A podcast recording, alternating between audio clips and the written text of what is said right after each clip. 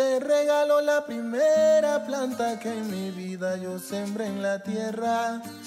Te regalo el cofrecito que antes de morir me regaló la abuela. Te regalo la emoción.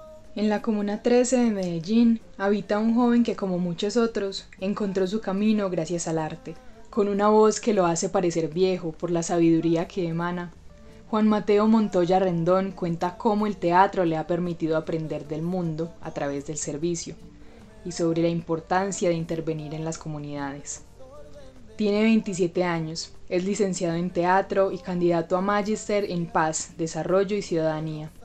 En el 2018 fundó la corporación La Parlacha, de la cual es director actualmente. Sus integrantes nos referimos a ella como La Parla. Mis amigos de secundaria, mi pasado, todo eso. Me gusta el teatro porque uno puede hablar en muchos idiomas. O sea, yo siento que cada lenguaje tiene su, su espacio, ¿cierto? Pero las artes eh, son transversales a todos los espacios. Entonces, eh, Lecoq, que es un maestro del cuerpo francés, decía que uno con el cuerpo habla en todos los idiomas. Por eso las giras de teatro en Europa no se hacían ni en francés ni en alguno de los idiomas como tal, sino que se hacían solamente con el cuerpo, o sea, no había texto, el cuerpo contaba todo. A eso se le llamó comedia del arte. Entonces, eh, cuando nace en mí un deseo de tratar de ayudar a las comunidades, obviamente cada comunidad tenía su particularidad. Esta comunidad bailaba salsa, esta comunidad hacía graffiti, esta comunidad, pero el arte era transversal a todas. Eh, todas tenían jóvenes que querían vivir experiencias fuertes y el arte les permitía vivir experiencias fuertes con propósito. O sea, les dejaba como una experiencia, una reflexión después de hacer el arte. Yo digo que fue por ahí, más que porque me gustara mucho, mucho, mucho hacer teatro, era porque en el teatro veía la- una herramienta muy útil para poder ayudar a la gente. Ya después me fui enamorando del hacer, del habitar la escena, o sea, de poder actuar desde adentro o de dirigir y ya desde que lo estudié, ahí sí que me enamoré mucho más de él. En el edificio que funciona como sede central de la corporación La Parlacha, se encuentran escritas en formato de graffiti algunas frases que resumen la labor que realiza Mateo con la comunidad de la 13 y de la cárcel de menores. Antes de morir, tengo que... Yo no abandono. Y yo soy diferente. Estas consignas representan el trabajo que hace cada estudiante de la Escuela Popular La Parlacha en cursos como montaje teatral con énfasis de género, pedagogía teatral para niños, niñas y adolescentes, construcción de personaje y el artista servidor, en algunos de los cuales pude asistir. Entonces para ti está ligado el hacer arte con tu deseo de ayudar y de liderar procesos. Sí, total. Una no existe sin la otra. Para mí no existe el arte si el arte no ayuda. Y tampoco puedo ayudar si no lo hago con arte. O sea, cuando trato de ayudar fuera del arte, siento que no puedo llegar tanto al corazón. Y cuando hago arte, trato de que tenga un propósito, no solamente el arte por el arte, sino que eso que hice retumbe en el otro de alguna manera. ¿Por qué quieres ayudar a los demás? Porque todos estamos quebrados y necesitamos unirnos los pedazos unos a otros para mirar si podemos estar un poco mejor. Hay una teoría en, el- en La Paz, eh, Johan Galton escribe mucho acerca de la paz y él tiene varias categorías de paz, o sea que existen varias paces. Y la paz imperfecta es la paz que es más fácil construir o, la que es posible construir, porque las otras paz son muy utópicas. Es como la paz que uno que le pintan a uno siempre en los folleticos de, de, no sé cómo se llama eso, como unas sociedades ideales donde el león está acostadito al lado de la gacela y no se la come, eh, las familias son todas perfectas. Eh, esas, esas formas de paz son utópicas, son muy difíciles conseguirlas o casi que no las vamos a conseguir. Pero este man llega y dice, hay una paz que sí se puede conseguir, que es la paz imperfecta, que es una paz que surge de las fragilidades de todos. Eh, si la humanidad es lo primero y lo único que compartimos fuerte, fuerte, es más, más fácil que podamos estar de acuerdo en cosas. Eh, la paz tiene que ver con estar de acuerdo en cosas, ¿cierto? No pensar igual, sino estar de acuerdo en cosas. Entonces, eh, uno está de acuerdo cuando se da cuenta que el otro es igual que uno. Y si yo soy imperfecto y quebrado, entonces el otro también lo tiene que ser. Eh, entonces, es chévere pensarlo así porque No es que uno sea el sanador que va reparándole la vida a la gente, sino que desde mi quebrazón, desde mi fragilidad, como eso no es solamente un lugar para, para vivir mal, sino que es como un buen terreno para sembrar algo que puede florecer. Como la semilla, que hablábamos mucho de la semilla en otras poéticas. cae, muere, se pudre, es putrefacta y luego crece un árbol del cual salen frutos, las comunidades pueden comer de los frutos, los árboles hacen sus nidos, el que viene muy acalorado porque está haciendo sol puede encontrar sombra y, todo surgió de una terrible podredumbre muerta, oscura en lo más profundo de la tierra. Es como de nuestras quebrazones que florece. ¿Tú crees que todos y todas podemos ser semilla y al mismo tiempo la comunidad que coge de ese Sí, claro, tenemos que serlo. Sí, porque, porque la fotosíntesis es cíclica, el agua es cíclica, eh, los grandes procesos que permiten la vida en la tierra son cíclicos, es decir, que yo soy y al ratico tú eres y luego tal vez yo vuelvo a hacer y luego tú vuelves a hacer. Entonces como es semilla y fue fruto y el fruto vuelve a caer y se vuelve a morir y, entonces somos cíclicos y así nos necesitamos siempre. Y es rico necesitar al otro. Eh, no es un síntoma, de, un síntoma de paz creer que yo lo puedo hacer solo. Si yo creo que lo puedo hacer solo eh, y no necesito del otro, no estoy construyendo paz. La paz es un sinónimo de colectividad siempre de sus dioses, sus odios y sus anhelos. Mi futuro, mi voz, mi aliento, solo quiero ponerlo en tus manos. Y a medida que pase el tiempo, tú comprendas que te amo. ¿Hubo algún momento en el que tú decidiste que querías liderar ese tipo de procesos, mostrarle a la gente, a los jóvenes, a las comunidades, cómo podían ver en los demás las fragilidades propias y cómo sanarlas. Sí, primero mal y luego creo que he mejorado un poco. Porque yo vengo de una familia que es cristiana, mis abuelos fueron pastores, construyeron un edificio que ha sido como emblemático en la Comuna 13, que es este donde estamos. Entonces ellos me han inculcado siempre servir, ayudar, eh, llevar buenas noticias. Pero yo digo que lo empecé haciendo mal porque eh, un poco el sabor que le deja la religión al servicio es yo te ayudo a cambio de, ¿cierto? Es como un negocio, una transacción.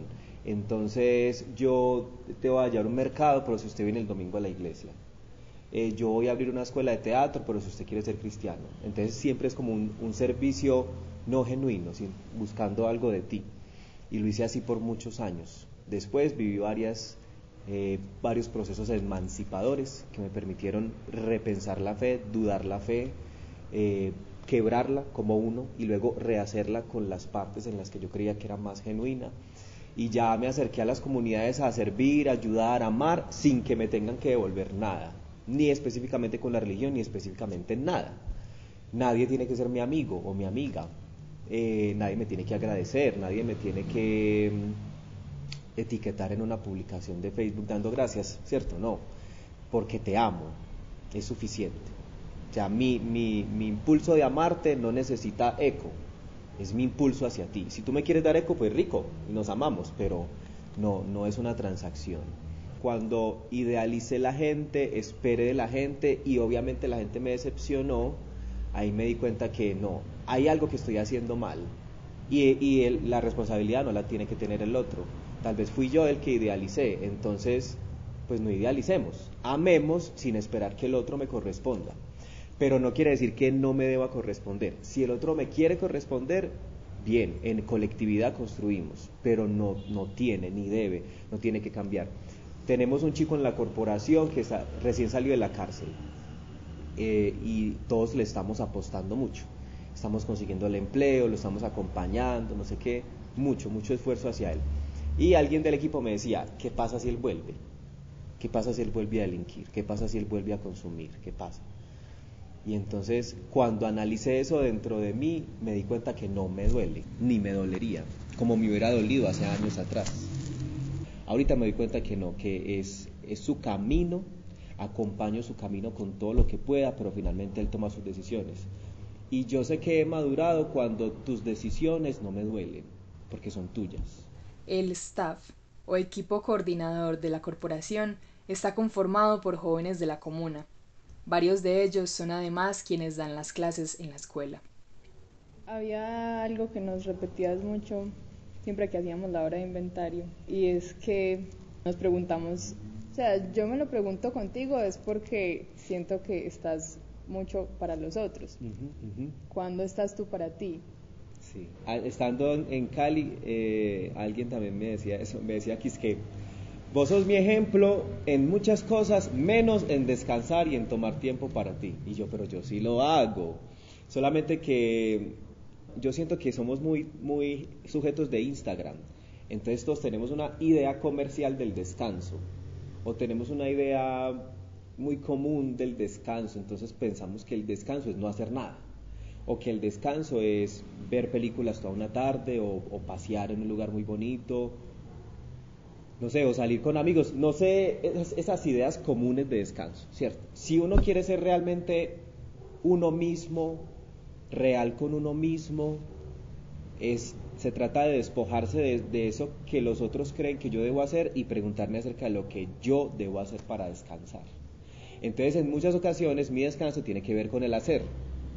Mi descanso tiene que ver con, con lo que pareciera seguir trabajando, pero realmente es un lugar precioso el descanso, ¿cierto? Eh, la gente no me cree, pero yo descanso cocinando.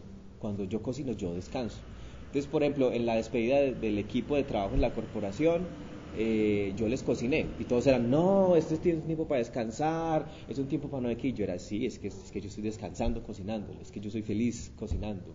Yo pongo música me pongo a, a probar sabores y yo descanso así. Obviamente, a veces acompaño las ideas que el otro tiene acerca del descanso. Por ejemplo, para mi familia, descansar es pasear, para de contar. No hay otra forma de descanso, ¿cierto? Entonces a veces yo me adhiero a esa forma. Digo, bueno, para usted descansar y usted necesita que yo descanse, entonces venga yo descanso con usted pues. Entonces saco un tiempo y viajo con mi familia. Entonces ahí puede que yo no esté descansando tan a fondo como, como normalmente yo he descubierto que descanso. Pero estar con ellos eh, también añade descanso. Entonces he sacado tiempo para viajar, he sacado tiempo para cocinar, escribir hace que yo descanse, entonces saco tiempo para escribir estar con personas amadas me hace descansar, entonces saco tiempo para estar con personas amadas.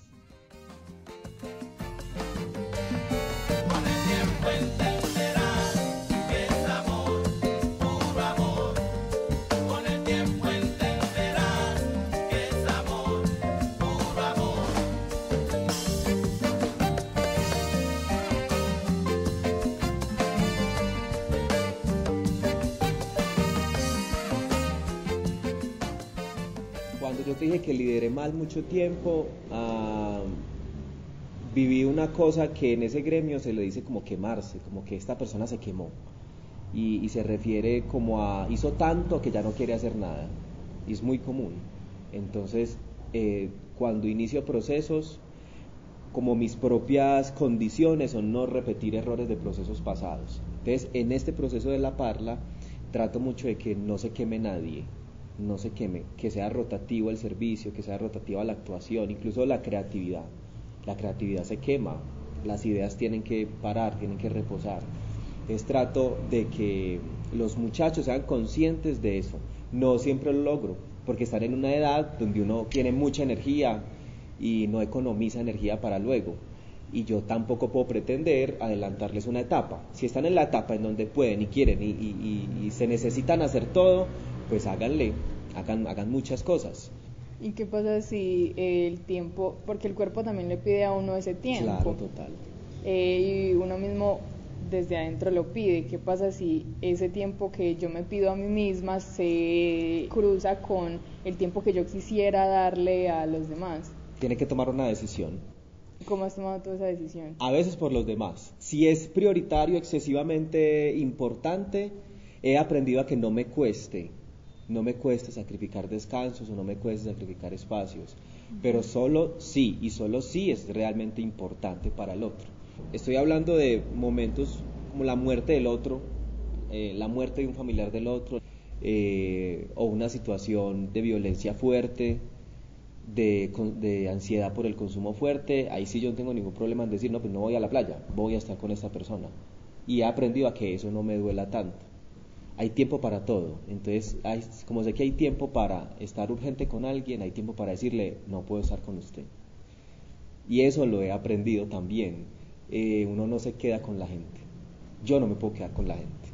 Yo creí que la Parla se iba a cerrar dos años después de que la abrimos, porque mi tiempo con la comunidad es más o menos dos años. Después de dos años en un espacio, yo transito a otro.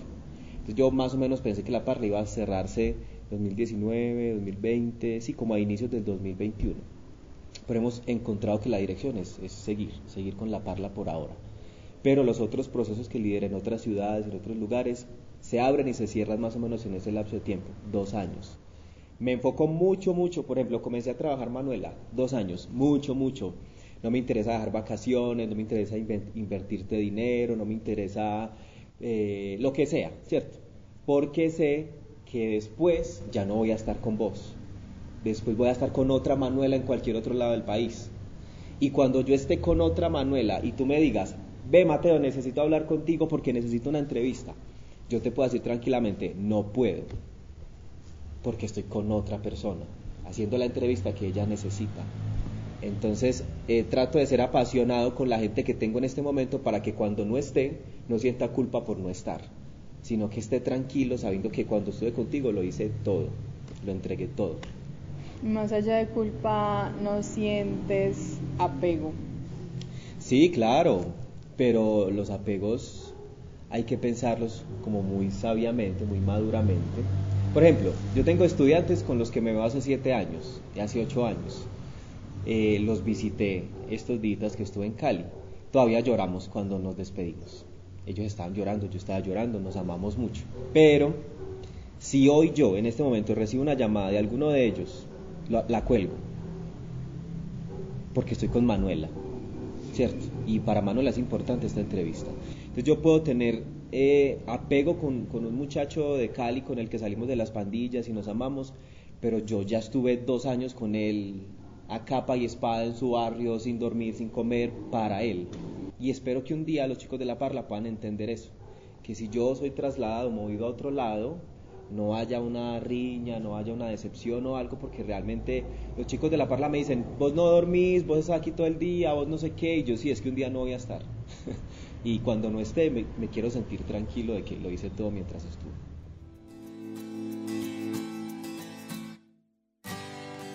Yo te quiero amar, sigo buscando maneras. Te quiero entender, pero no encuentro razón, porque tu amor nunca se rinde y va. Todo mi primer acercamiento al servicio comunitario, a la intervención social, fue a través de la iglesia. ¿Cierto? Como te decía que mis abuelos eran pastores. A pesar de que ellos profesaban eh, ese servicio a partir de la fe y que a veces a mí me parecía que no era como lo, más genuino, de, de esa experiencia sí rescato mucho tuétano, mucho centro, mucho sabor. Yo creo que una vez conté para un, también como otro ejercicio así, que mi abuelo tenía el vicio de irse para el centro, él era zapatero, entonces cuando bajaba al centro a surtirse de cosas para hacer zapatos, siempre venía con un habitante de calle, siempre. y nosotros vivimos así, nosotros aprendimos a vivir así, los primos y todos, que cuando mi abuelo llegaba con un habitante de calle, todos teníamos que hacerlo parte de la familia. Entonces él se sentaba a comer con todos, eh, se bañaba, mi abuelo le daba para un plante de dulces o lo que sea y él se iba a trabajar y cuando volvía nosotros seguíamos ahí. Entonces para nosotros eh, en la niñez fue muy experiencial el servicio. El espíritu de un niño es como el cemento fresco, la impresión que dejamos en él permanece. Entonces esa fue la impresión que dejaron en mí, que el servicio se hace con hechos, no con venga yo oro por usted, venga que Dios lo bendiga, no, venga yo le compro un mercado, venga yo le doy trabajo, venga yo, o sea, cosas que yo creo en la oración y oro, practico la oración bastante, pero eso tiene que trascender a unas acciones, porque es que el otro tiene hambre, yo no puedo orar por el hambre del otro, yo necesito darle comida a esa hambre. Y así en muchas áreas, el otro necesita un abrazo, el otro necesita un pasaje, el otro necesita tiempo, ¿cierto? No solamente esa visión espiritual del servicio. Entonces, eh, primeros, esas primeras agrupaciones fueron muy desde la iglesia, con niños y niñas en un programa que se llamaba Exploradores, Mm, que fusionaba como la temática de los scouts, pero más al servicio. Entonces era con niños de esta comunidad en plena Operación Orión. Aquí había una fundación que se llamaba con pasión. Y yo trabajé con esa fundación, entonces ahí tuve un grupo de chicos de 14 a, de 12 a 14, muchos, como 60, y ahí comencé como a comprobar mis propias teorías, porque yo más que pedagogo trato de ser como propio gogo, o sea, mis propias pedagogías. Yo aprendo esto de usted, pero yo creo que si le hago esto, le hago así, chan chan, lo transformo, le sirve más al otro. Eh, y todavía, todavía tengo contacto con chicos de, de esa generación. Muchos son líderes en este momento. De hecho, uno, yo paso por las escaleras eléctricas y muchos de los negocios son de esos chicos. Eh, Jorge Jaramillo tiene una galería de arte impresionante ahí en las escaleras. Creo que le compran mucho los turistas. Solamente por mencionar uno, pero hay muchos que han puesto sus emprendimientos. O sea, lograron recordar las semillas de ese entonces, ser resiliente a pesar de la guerra, no practicar la guerra. Cualquiera de ellos pudo haber militado, cualquiera de ellos puede estar en ese momento vendiendo droga, pero tienen sus galerías de arte. O sea, el arte cumplió su objetivo. ¿Eso en qué año, en qué año fue que estuviste con él? Eh, 2010 me gradué, o sea, sí, como tipo 2011. Yo entré a la universidad en el 2012 y fue ese año en el que estuve sin saber qué hacer porque no pasé a la universidad, entonces ese año, todo ese año fui tutor de, de los chicos de la fundación. Después lideré un equipo aquí que se llamaba Adrenalina, eran más, eran como 200 jóvenes y lo mismo, dos años de mucho proceso, dos años de mucho enfoque con ellos, muchas cosas quedaron en su comportamiento, en su visión del mundo, hay que estudiar, hay que ser profesional, si se van a pensar la familia, piénsensela bien, por favor, no propaguen errores de sus papás, o si no, pues entonces no tengan familia. O sea, tratar como de remover esos, esas tradiciones como que con las que uno viene desde la casa, que entonces no está ya mucho tiempo soltero, entonces consiga si alguien ya si no le guste, ya este pues son cosas muy no sé, nos enseñan tantas cosas malas en la casa. Entonces, cuando los chicos vienen a un espacio así, es tratar de remover esas, esas grandes placas de pensamiento, sacudirlas a ver si aparecen otros. Después se me presentó la oportunidad, bueno, aquí fundé dos grupos de teatro antes de viajar a Cali, uno se llamaba Séptimo Sentido Teatro y otro se llamó Somos Arte No Distracción. Eh, séptimo Sentido era como todos, todos de la comuna, sea, de, de, todos los barrios. Y Somos Arte No Distracción era de la Independencia, que me contrató el colegio para crear un grupo de teatro y entonces allá creamos un grupo de teatro con los chicos de 10 y 11. ¿Ya estabas estudiando teatro? Sí, ya estaba, estaba como en segundo o tercer semestre. Ya tenía un poco más de herramientas. Pero yo siempre fui como, estaba en primer semestre y ya. Yo creía que era licenciado, porque no sé, yo siempre he como, aprendo algo de este y ya lo tengo que aplicar. O sea, ya, ya, ya, yo no puedo esperar, como no tengo todo el tiempo con la gente, entonces venga, yo le enseño lo que puedo ya. Por eso a veces cuando los chicos se, se sienten primíparos, yo soy como, no, ¿por qué te sentís primíparo? O sea, por ejemplo, vamos a mandar gente a unos pueblos y los chicos, cualquiera puede decir, no, pero es que yo no he terminado la carrera, yo no sé, no sé qué, no. Con lo que, lo que usted sabe, no lo sabe el otro. En tierra de ciegos, el tuerto es el rey. Usted cree que sabe poquito, pero lo que usted sabe le puede cambiar la vida al otro. Entonces arriesguese y enséñeselo y mire cómo le va. Eh, con esos dos procesos hicimos cosas muy chéveres. Logramos hacer convenios de paz entre pandillas. Y entonces en el grupo habían personas que conocían los de un bando, personas que conocían los del otro bando. Entonces nos ingeniamos desde el arte unas estrategias para que ellos llegaran a unos acuerdos, con un sancocho, con un partido de fútbol, en una cosa que se llamó Parceros por el Arte. Hicimos varias versiones de ese evento. Parceros por el Arte era como un proyecto que hacíamos con el grupo para lograr cosas en la comunidad. Entonces logramos unos convenios de paz. Luego unos chicos se querían presentar a la universidad y no tenían plata, entonces hicimos otro evento, Parceros por el Arte 2, para recoger pines para un montón de chicos que se iban a presentar a la U. Para que compraran el pin, para que tuvieran pasaje y refrigerio para ir a presentar el examen de admisión.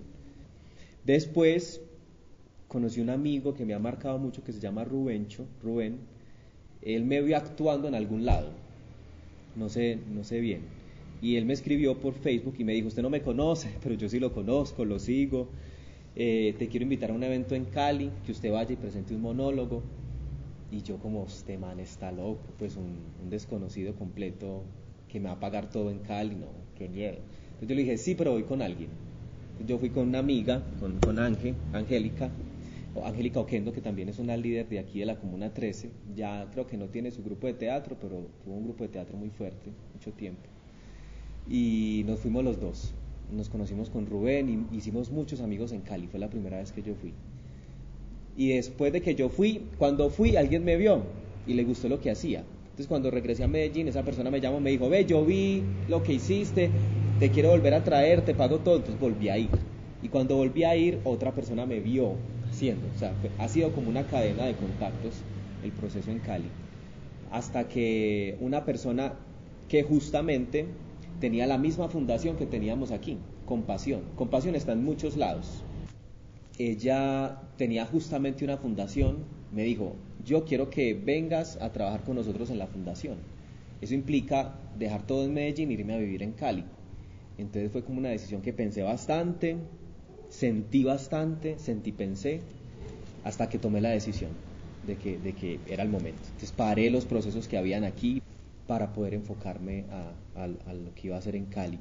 Entonces yo llego a Cali a trabajar con 15 fundaciones al mismo tiempo. Cada fundación tenía su grupo de 18 a 22.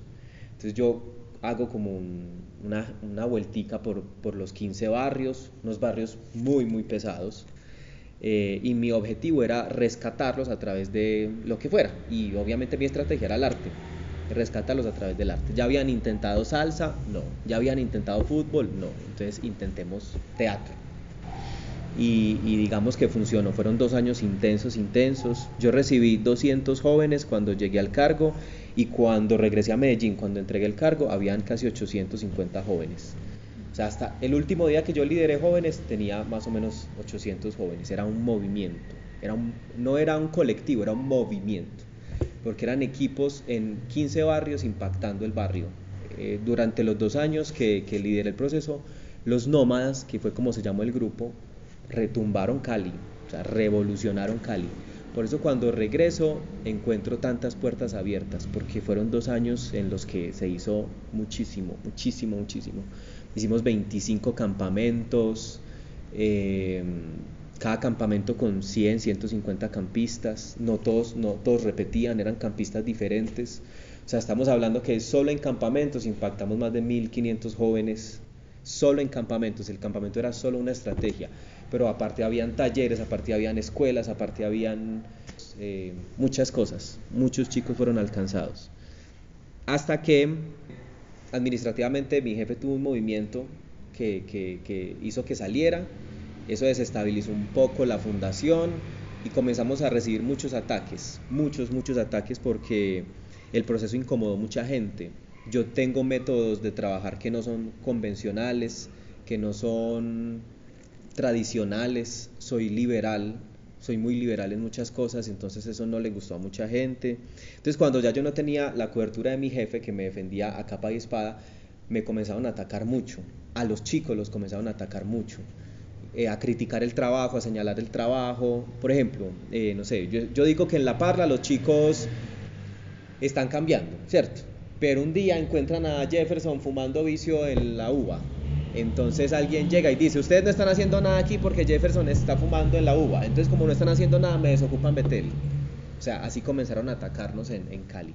Cuando los chicos tenían una recaída o eran frágiles o eran imperfectos como es normal, nos quitaban patrocinios, nos quitaban apoyos, nos quitaban lugares, nos quitaban, entonces comenzaron a atacar el grupo mucho, mucho. Y lo último es que ya la, como que la vida misma, no sé, el, el barrio Cali nos comenzó a atacar los chicos comenzaron a morirse. Eh, el último periodo del año era como siempre estábamos en velorios. Ya no podíamos hacer teatro porque todo el tiempo estábamos en velorios. Eh, en un año mataron como 12 chicos. Entonces era como un muerto por mes. Entonces eso nos debilitó un montón, porque no, no se morían personas lejanas, se morían cercanos. Es como si aquí se muere Daniel Arredondo. Nos llegamos y mataron a Don Quiñones, o sea, era gente muy cercana la que estaban matando, muy, muy, muy cercana. Entonces, cada vez que alguien moría, todos nos bajoneábamos horrible. Entonces, ¿quién planea un campamento? ¿Quién? Estábamos sin fuerzas. Me enfermé porque mm, me hicieron dos amenazas de muerte. Y mm, la primera me valió como nada, me paso de casa y ya. En la segunda sí me tocó mucho, mucho, mucho. Mm, la carta que enviaron decía como sabemos usted dónde compra la comida, dónde para el bus. Entonces yo no era capaz de salir a comprar, yo vivía solo, no era capaz de salir a comprar a la tienda. Entonces duraba muchos días sin comer o comía cualquier cosa. Entonces eso me, me debilitó mucho, mucho. Los chicos hasta ahora tienen la costumbre de escribirme al mediodía, preguntarme si ya almorcé. Siete años después del proceso. Porque todos en grupo se, se pusieron, supieron como lo que me afectó y entonces todos eran como, Mateo tiene que comer, tenemos que hacer que él coma. Entonces todos me llamaban a las 12, todos, todos, todos. Ya comió, ya comió, mande foto, mande foto. Todavía lo hacen a veces. Y a veces ellos iban desde sus barrios hasta mi casa a acompañarme a pasar la calle, porque la tienda era al, al frente. Entonces era como si un chico viniera desde Bello a acompañarme a pasar y volverme a, traer. Era, eran unos chicos muy, muy fieles, me, ayudaron mucho. Cuando se cerró el proceso, que yo sí decidí renunciar, regresé a, a Medellín a terminar la carrera, porque cuando me fui la dejé en la mitad y estuve como un año terminando la carrera y, y, ya comenzó la idea de la parla y ese ha sido el último proceso con el que vamos. Que a su vez ha sido un proceso que se ha vuelto híbrido.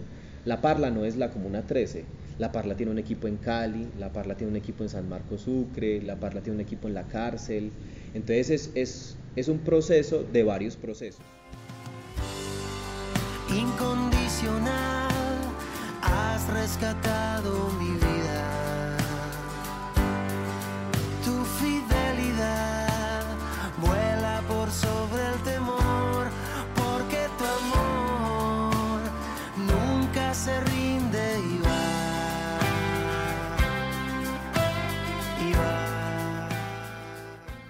Grupo de Séptimo Sentido Teatro me sacaron. Hicieron un motín para que yo me saliera. Yo reconozco que tenía muchas, muchos defectos en ese momento, todavía tengo muchos defectos, obvio. Y en ese momento, claro, ellos me reclamaron ciertas cosas, obviamente yo sé que tenía muchas de esas cosas, pero sin embargo no justificó. Siento que no eran, no eran los medios para hacerlo. O sea, literalmente ellos se reunieron un día aparte y dijeron, bueno, la próxima vez que venga Mateo le vamos a decir que ya no está. y literalmente, yo llegué un día al ensayo, bueno muchachos, vamos a calentar. No, ya, no queremos que usted esté chao. Pero ¿cómo así? Este es mi grupo. No, váyase. ¿Cómo así muchachos? ¿Qué pasó? Hablemos. No, no, no, nada, nada. Ya el líder es él, él y él. Uy, parce, muy duro. Una decepción súper fuerte porque uno le mete mucho corazón, mucho tiempo, muchos recursos, todo. Los ama a ellos y ellos corresponden así. Uh, los que los eran amigos, muy amigos míos del grupo, se salieron obviamente. Entonces el grupo quedó muy diezmado, quedó como con poquitas personas. Como después de 15 días me volvieron a llamar para que volviera y no sé qué, pero ya justamente me, me había salido lo de Cali. Entonces también siento que fue un cierre vital de la vida para que se me comenzara a abrir algo más. De ese grupo hay gente que está en la parla. Y, para mí fue como aprender a poner la otra mejilla, volver a confiar en el otro. Porque cuando llegan estas personas, eh, obviamente yo siento que va a pasar lo mismo otra vez, que cuando no estén de acuerdo en algo que yo haga, van a volver a reunir un combo y van a volver a hacer lo mismo. Eh, a veces me siento muy vigilado por ellos, pero, pero pero yo no puedo hablar de paz si no practico la paz. Yo no puedo hablar de segundas oportunidades en la cárcel si yo no le doy segundas oportunidades a la gente. Y realmente la gente que se acerca puede que venga con ese deseo de no repetir lo que pasó antes. La administración en La Parla no ha sido del todo así como jardín de rosas, sino que realmente he tenido que aprender a convivir con gente con la que no estoy de acuerdo o que me intimida o que me ha hecho cosas malas en el pasado, que me ha herido en el pasado y ya he tenido que aprender a sanar para volver a trabajar con ellos. Después de pasar por todos estos procesos, ¿para qué fundar otro más en la Comuna 13? ¿Cuál es el objetivo de la corporación La Parlacha? Son dos, son dos. Eh, la, la, macro y la, la que nos abraza a todos, sin distinciones, es reconciliarnos a través del arte. Reconciliarnos con nosotros mismos, reconciliarnos con el entorno. Una reconciliación hacia mí mismo es que yo pueda eh, remendar esas fisuras de las que estábamos hablando al principio. Que si yo cuando entré delaté quebrazones, delaté oscuridades, momentos difíciles, pasar por el proceso me haya añadido fuerza, pegamento, ánimo, dirección, para que yo encuentre cómo irme remendando, ¿cierto? Desde lo más profundo como, como heridas familiares o heridas personales, hasta lo más banal, como perder el miedo a hablar en público o, actuar en público. Porque cuando decidan salir del proceso o el proceso termine por cualquier razón y ustedes sean devueltos a la vida, salgan con muchas herramientas que los hagan ser adultos fuertes o jóvenes adultos fuertes, que no repitan los errores de sus padres, que no repitan los errores de su barrio, que no repitan los errores del país. Por eso la parla es política. Muchas de nuestras obras trabajan el acontecimiento social, eh, la defensa de los derechos humanos, para que cuando sean devueltos a la vida en sociedad tengan un precedente crítico, ¿cierto? Crítico, esto no está bien, esto no es normal no es normal que esto pase, entonces no lo normalicemos, vamos a levantar la voz, vamos a, tratar de que la conciencia del otro también despierte. Eso es lo macro, ¿cierto? Lo micro, eh, digo que es lo micro porque no es el objetivo de todos, sino del que lo quiera y del que, y del que quiera poder, más o menos. Y es que de todas formas yo creo en una fe que me ha salvado. Entonces, si al otro le sirve esa fe para que lo salve, yo se la voy a presentar. Si no le sirve bien, encontrará otras formas de ser salvado. Pero si él quiere profesar la fe que a mí me rescató de muchas oscuridades y, encontró aquí un espacio no religioso, no impuesto, ni, ni que hace juicio, para estudiar esa fe, yo se la presento y conversemos de esa fe y yo le muestro qué ha pasado en mi vida y, y usted verá y ya usted, es usted con Dios, ya usted comienza un camino con Dios. Un profe muy brutal, un maestro muy brutal, decía que uno a la herida no puede ser, uno a la herida no puede ir a turistear, uno no puede ser turista en la herida. O sea, si yo voy a mirar mis heridas, ¿qué significa ser turista? Como que uno va a mirar y ya. No, uno si va a la herida va con propósito, va a entenderla, a investigarla, tratar de encontrarle su origen, tratar de delatarle hacia dónde va, o sea, porque uno es súper inteligente. Entonces, cuando tú vas a tu herida, vos tenés que utilizar toda tu inteligencia. Eh, el inventario tiene ese propósito. Cuando yo hago un conteo de mis días, un conteo de mis fragilidades, ¿para qué lo cuento? ¿Para qué? qué? ¿Qué puedo investigar a raíz de eso? No solo información recaudada, sino esa información, ¿para qué? ¿De qué me salva? ¿O cómo me protege? ¿O cómo la uso en mi favor? ¿Cómo ella no es no se usa en mi contra, sino que yo la domino, ¿cierto? Yo tengo el control de, mis propias, de mis propias turbulencias. Casi que yo soy el interruptor que las prende, yo soy el que las convoco, yo, yo soy el que le escribo a la persona que me hace daño, yo soy el que me permito cosas que me hacen daño. Entonces yo soy el que acciono también mis, mis heridas. Y si yo las acciono, las puedo detener. No es tan simple como decirle al deprimido, no se deprima. No, no es tan simple como eso. Pero sí sé que uno tiene autocontrol. Uno tiene que desarrollar autocontrol sobre sus heridas porque si no va a vibrar en va a vibrar en herida toda la vida y a veces es necesario, pero uno a veces tiene que vibrar en calma, hay que vibrar en, en amor. En su adolescencia, Mateo sufrió de un tipo de abuso sexual silencioso. Fue expuesto a temprana edad a la pornografía y ésta se volvió su adicción. Vivió años de inseguridades debido a esto, hasta que pudo entrar en esa herida y sacar arte, performance, montajes, escritos, entre otros. Aunque ya le enseñó a su cuerpo otra forma de vivir sin consumir pornografía, fue necesario que alguien fuera para él ese abrazo de entendimiento que él le ofrece a los jóvenes con quienes trabaja. A la iglesia a la que yo asisto en este momento hay una metodología que se llama rendición de cuentas, como lo que yo hago en la parla cuando, cuando cuento en qué se gastó la plata y cómo se hicieron las cosas. Y rendir cuentas es que tú tienes a alguien de confianza, de mucha, mucha confianza, y te fragilizas con esa persona la persona no te tiene ni que aconsejar ni nada, pues si te, te aconseja bien, pero no tiene esa responsabilidad, no, solamente te escucha, como que comparte el silencio, ¿cierto? Entonces yo eh, tengo una gran amiga en Necoclí, eh, que hace mucho tiempo no visito, pero que en ese tiempo fue, fue un apoyo muy fuerte, porque es una adicción de secreto. Y mientras tú la mantengas en secreto, ella te domina. Si usted se arriesga a vivir en silencio con eso, usted tiene menos posibilidades de, poderla controlar. Porque siempre vas a pensar que lo, tienes bajo, que lo tienes bajo control. Pero cuando uno le expone el problema al otro, el otro es otro, piensa diferente.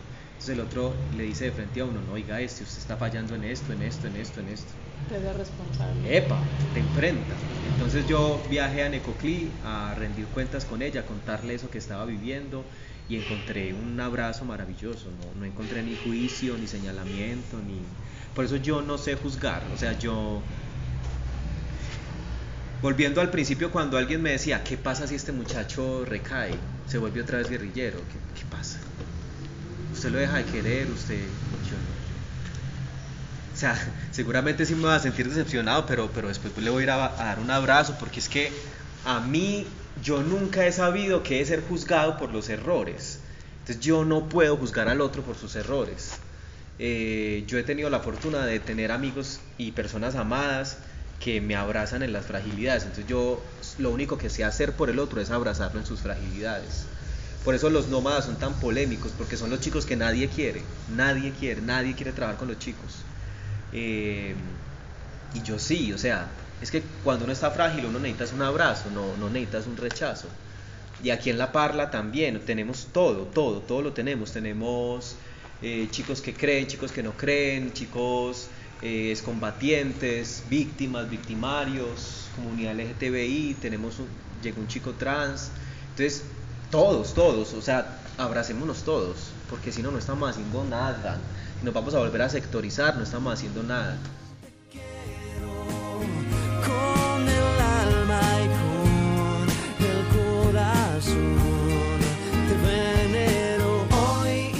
Esta entrevista fue realizada por Manuela Peña. te doy a ti mi amor por existir.